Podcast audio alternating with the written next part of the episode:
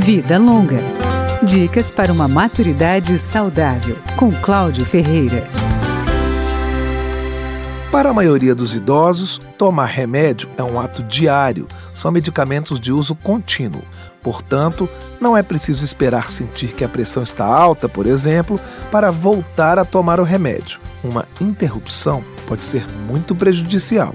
O idoso ou seu cuidador devem prestar atenção para comprar uma nova quantidade do medicamento antes que a anterior acabe. Parar de tomar um remédio para dormir, por exemplo, pode provocar agitação e insônia. Esses remédios para dormir, em contrapartida, podem ter efeitos colaterais nos idosos. São os benzodiazepínicos, que podem fazer aumentar os riscos de queda e fraturas, reduzindo a qualidade de vida. A retirada destes remédios, no entanto, só pode ser feita com acompanhamento médico. A farmacêutica Mariana Gonzaga, da Universidade Federal de Minas Gerais, orienta. Junto com o médico, é bom investigar a causa dessa falta de sono.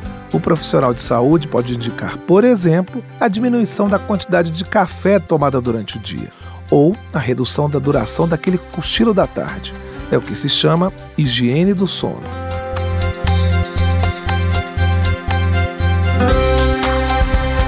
Outros tipos de medicamento podem causar muita sonolência no idoso, como antidepressivos e os antialérgicos mais antigos. Isso pode afetar o equilíbrio da pessoa.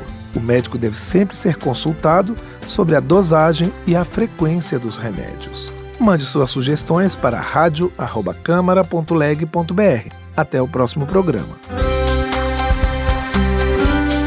Vida Longa, com Cláudio Ferreira.